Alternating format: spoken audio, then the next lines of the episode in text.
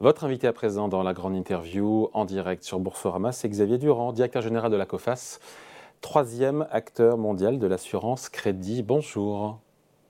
Bonjour. Merci à vous d'être là en direct avec nous sur Boursorama. Prochaine fois, vous venez nous voir en plateau, hein, on compte sur vous. Hein. Ça sera avec grand plaisir. Juste un petit mot sur le, pour voir votre regard d'assureur, mais c'est important, sur euh, la tempête bancaire, le stress bancaire qui, pour le moment, semble derrière nous. Comment vous l'avez vécu et, et puis la question de l'impact, est-ce que c'est un stress bancaire qui peut conduire voilà, un ralentissement de l'activité économique, implicitement des, euh, comment dire, une, euh, des conditions, un resserrement des conditions de crédit, ce qui n'est pas sans conséquence sur l'activité évidemment oui, alors, effectivement, on a, vu un stress bancaire. Euh, vous savez, ça fait maintenant un petit moment que les banques centrales resserrent les conditions monétaires, augmentent les taux, et donc à un moment donné, ça crée des stress. On ne savait pas très bien euh, où ils allaient se matérialiser, mais c'est effectivement sur les banques euh, petites et moyennes américaines que ça a commencé. Euh, alors il y, a, une grosse part de psychologie là-dedans, hein, puisque les acteurs prennent peur et retirent de façon massive leur argent, ce qui conduit à la faillite bancaire. C'est un phénomène qu'on observe depuis maintenant un siècle de façon très régulière. je pense que le, système bancaire européen est, très solide. Et depuis la dernière crise financière de, de 2007-2008, euh, la régulation a vraiment sérieusement renforcé le niveau de fonds propres et de, liquidité des, banques. Euh, c'est le cas également pour les établissements dits systémiques aux États-Unis. C'est peut-être euh, certainement moins le cas pour les banques petites et moyennes aux États-Unis, qui, sont, comme vous le savez, il y en a plusieurs, plusieurs milliers.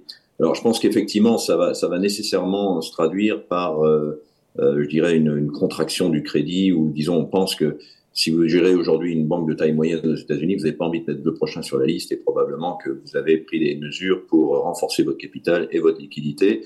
Donc, euh, donc on observe avec attention les conditions qui vont être euh, euh, disponibles pour les entreprises en matière de crédit dans les, dans les mois à venir. Mais ça, c'est un problème américain, puisqu'on parle des banques régionales américaines. A priori, il n'y a pas de raison qu'il y ait une restriction de crédit en Europe. Il n'y a pas de restriction. Néanmoins, vous voyez que la hausse des taux euh, rend chéri, je dirais, le recours au crédit. Hein, pour tous ceux qui ont bénéficié d'argent euh, gratuit quasi gratuit et, très abondant ces dernières années, ben, il se pose la question du refinancement et donc de l'impact de ces, hausses de taux sur des entreprises qu'on, disait zombies ou disons dont la rentabilité est insuffisante pour permettre de de rembourser, les, de rembourser le, leur crédit. Et donc, je pense qu'on va voir de plus en plus de tensions se, se, se, présenter sur, sur le marché. Bon, donc en tout cas pour vous, le gros, encore une fois, du stress bancaire est derrière nous, quelque part de manière injustifiée, irrationnelle, même s'il y a eu un sujet sur les banques régionales américaines qui ont eu des problèmes de gestion de leur, de leur risque de taux, etc. etc. Oui, ben, il est trop tôt. vous savez, la caractéristique de ces, derniers, de ces dernières années, j'allais dire, hein, c'est que on vit une espèce de succession de crises, euh, crise sanitaire, crise géopolitique, crise euh, financière. Euh, on vit dans une espèce de, situation de permacrise ou de, de multicrise, je sais pas. Euh, je crois que ce qui, ce qui est clair, c'est qu'il est très difficile de, de prévoir exactement l'avenir. Euh, je crois qu'en tout cas, c'est une, une, stratégie qu'on adopte nous. Il est beaucoup plus intéressant de, de parler de scénarii et puis d'essayer d'être très réactif et très adaptable et très flexible en fonction des, événements qui vont se produire. On disait là-dedans, il y a depuis quelques années le grand retour du risque géopolitique. Euh, il y a aussi de la psychologie, hein, puisque les, acteurs ont tendance à, réagir très vite euh, grâce maintenant aux outils de technologie à, à, des, euh, à, des, nouvelles qui sont vraies ou qui sont moins vraies, qui sont importantes ou moins importantes. Donc on, je crois qu'on vit dans un, monde où la volatilité euh, devient de plus en plus importante et c'est très important d'être capable de faire face et de réagir de façon, euh, de façon très rapide. Cet épisode de stress bancaire, ça accroît pour vous les risques autour de la stabilité financière? Bah, ça, ça, crée du stress, euh, je dirais, ça crée de la volatilité, ça crée du risque. Alors nous, vous savez, on est une entreprise qui gère pour le compte de nos clients, on a 50 000 clients dans le monde pour lesquels on gère de l'ordre de 660 milliards d'euros de risques sur 3 millions d'entreprises. Donc ça crée de la volatilité et, ça crée, euh, ça crée, je dirais, une, sensibilité euh, aux événements extérieurs qui, est plus importante. Euh, pour nous, pour nous, c'est notre métier. Après, je pense que, comme je disais depuis depuis la 2008, la, euh, je crois qu'on a on a appris beaucoup et l'intervention de la puissance publique, de la main publique dans l'économie est de plus importante et joue un rôle de régulation qu'on ne lui connaissait pas avant. Ça redonne encore plus de sens et d'importance à votre métier, encore une fois, l'assurance crédit, le fait d'aider les entreprises à se couvrir contre le risque d'impayé, cette permacrise, cette crise euh, multifacette, protéiforme, à la fois géopolitique, encore une fois, tout ce qu'on a pu dire jusqu'à présent, toutes ces crises qui se succèdent, qui se superposent, avec du géopolitique, euh, du monétaire, euh, ça rend encore plus utile vos services, on dire, non? Plus, que jamais, plus que jamais, parce que ce monde que je viens de décrire, finalement, chaque chef d'entreprise le vit à, son échelle, dans son secteur, dans son pays, euh, avec les opérations dont il est responsable. Et donc, euh, il est très difficile, très difficile pour les entreprises de prévoir euh, ces, événements, pas plus que pour nous, mais de s'adresser à un acteur comme Cofas qui, qui a une granularité, si vous voulez, de l'analyse des risques. Juste pour vous donner quelques, quelques exemples. Hein. Donc, je disais, on a, on a 660 milliards de risques sur 3 millions d'entreprises. Ces risques, ils, sont, ils font l'objet d'un suivi individuelle par euh, des milliers de collaborateurs répartis dans 100 pays. Et donc, c'est cette infrastructure de données, d'analyse, de, suivi et tous ces processus qui permettent euh, bah, de s'ajuster au, mieux en temps réel à ces événements qui vont se produire. Donc nous, ça c'est notre proposition de valeur et je crois qu'elle est, elle est plus que jamais importante et, de, de, plus en plus significative dans, dans, un monde comme celui-là. Donc dans un monde avec beaucoup de risques, euh, l'utilité de COFAS s'en trouve renforcée. Clairement, clairement. Euh, je, crois que, plus les risques sont complexes, plus ils sont volatiles, moins ils sont prévisibles, plus vous devez être bon dans, euh, leur analyse et leur suivi. Ce qui veut dire que l'infrastructure qu'on a développée, COFAS, c'est une entreprise qui, qui, existe depuis 75 ans en France. On vient de fêter notre centième anniversaire en Allemagne. Donc, au cours de ce siècle dernier, on a vécu bah, toutes les grandes crises, les guerres, les, les crises monétaires et financières. Et, on a accompagné nos clients dans, chacune d'entre elles et l'entreprise se porte mieux que jamais, je dirais. Donc, euh, donc franchement, il y a, je crois que ça renforce effectivement, comme vous le dites, la, pertinence de notre proposition de valeur. Et ça permet aussi, alors je pose la question benoîtement, hein, d'augmenter vos primes, justement parce que les risques sont accrus ou pas? Alors, alors le, les prix dans, nos métiers sont plutôt euh, de façon euh, historique Indexés à la baisse. C'est ça? C'est-à-dire qu'on fait, on fait des gains de productivité chaque année. Euh, ces gains de productivité sont partagés avec nos clients, bien sûr. Euh, je dirais simplement que, que COFAS euh, est une entreprise qui, qui croît avec l'économie.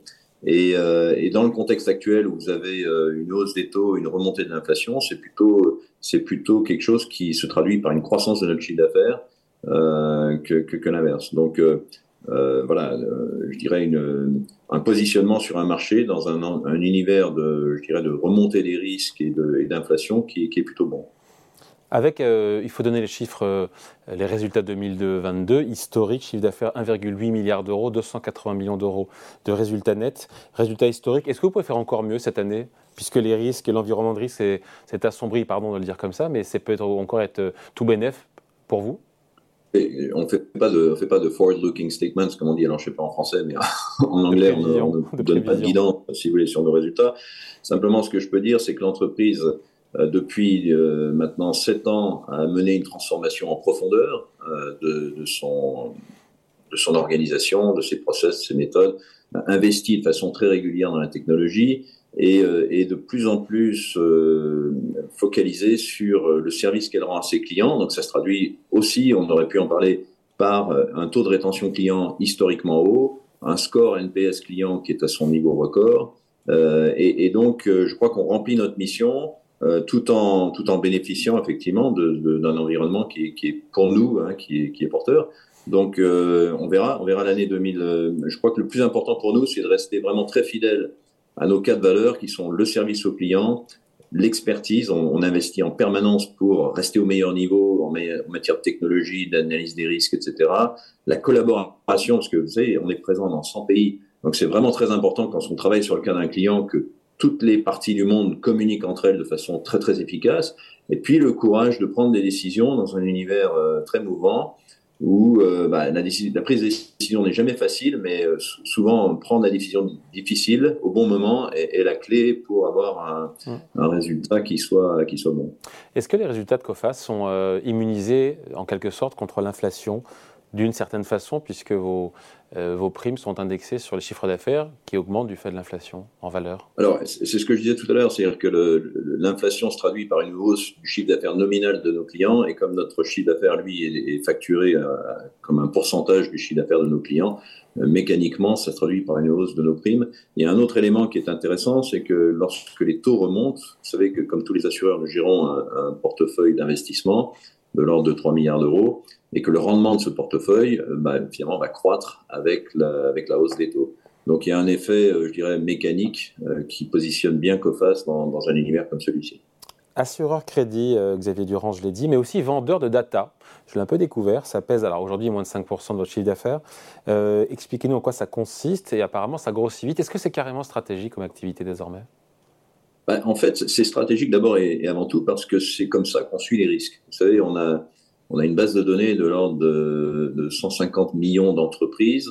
On est relié à une centaine de fournisseurs d'informations à travers le monde. On a des équipes qui font du scoring, qui font de la, de la, de l'amélioration de data, la vérification, la déduplication. Il y a, de il y a, des, ensuite des analystes crédits qui surveillent euh, ces chiffres de façon très, très approfondie. Donc il y a toute une infrastructure au sein de COFAS qui permet euh, de gérer le risque d'assurance, mais qui peut être aussi mise au service d'autres propositions de valeur. Donc on a depuis maintenant euh, quelques années euh, beaucoup investi dans ce domaine pour mettre ce savoir, cette technologie, ce data, cette, cette, cette, expertise au service de clients dans des, pour des cas d'usage qui ne sont pas nécessairement ceux de l'assurance crédit traditionnelle. Alors vous pouvez aussi décider que vous vous assurez pas, mais vous vous utiliserez les datas de COFAS pour surveiller vos clients. Vous pouvez par la même occasion surveiller vos fournisseurs. Donc on s'adresse à des industriels qui maintenant vont utiliser nos datas pour surveiller leur supply chain parce que la défaillance de l'une des pièces de cette supply chain quelque part dans le monde pourrait avoir des conséquences euh, terribles sur leur, sur leur exploitation. On peut aussi euh, avoir des institutions financières qui valident leur score ou, améliorent leurs outils d'analyse de risque grâce à nos data. Donc, vous voyez qu'il y a tout un univers d'application à, l'expertise de COFAS en matière de data que, l'on cherche à, maintenant à capturer et, et, à valoriser.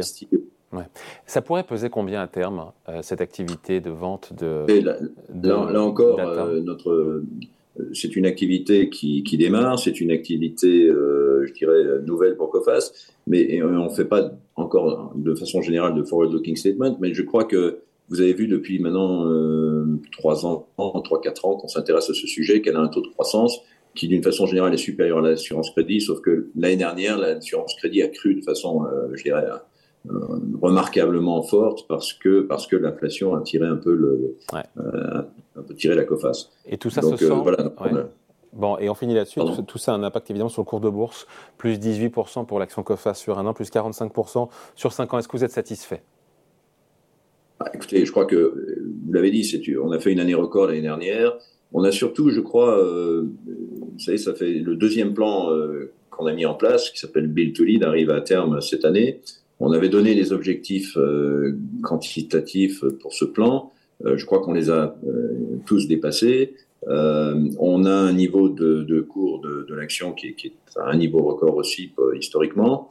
et je crois surtout que si vous avez été actionnaire de COFAS au cours des sept dernières années, vous avez eu un, retour total de l'ordre de plus de 16% par an pour votre investissement. Donc je pense que ce sont des chiffres qui sont effectivement tout à fait satisfaisants pour nos actionnaires euh, petit ou grand. Hmm. Et ceux qui vont vous dire que vous avez mangé votre pain blanc, et que ce sera difficile, pour le dire autrement et plus gentiment, de reproduire ça sur les prochaines années à un return de 16% par an? Euh, je, ne fais aucun. aucun mais oui, j'imagine. Mais, mais, mais, clairement, euh, clairement COFAS, non, ce, qui compte pour nous, si vous voulez, c'est d'avoir une proposition de valeur qui soit pertinente et donc de démontrer notre capacité à, à être utile à, gérer cet univers de, de crise. Donc, euh, donc clairement, on, a, on a développé, je crois, au cours de, ces dernières années, la franchise d'assurance crédit euh, la plus solide du marché. Et, et on ne cesse d'essayer de l'améliorer. Et puis à côté de ça, vous avez une entreprise qui, certes, a 75 ans, mais qui est capable d'innover et de, et de lancer des nouvelles offres dans le domaine de la tech, dans le domaine du data. Et je crois que c'est vraiment très important ça. Allez, merci pour cet entretien. Xavier Durand, directeur général de COFAS, numéro 3 mondial de l'assurance crédit côté sur le SBF 120. Merci à vous. Au revoir. Merci à vous.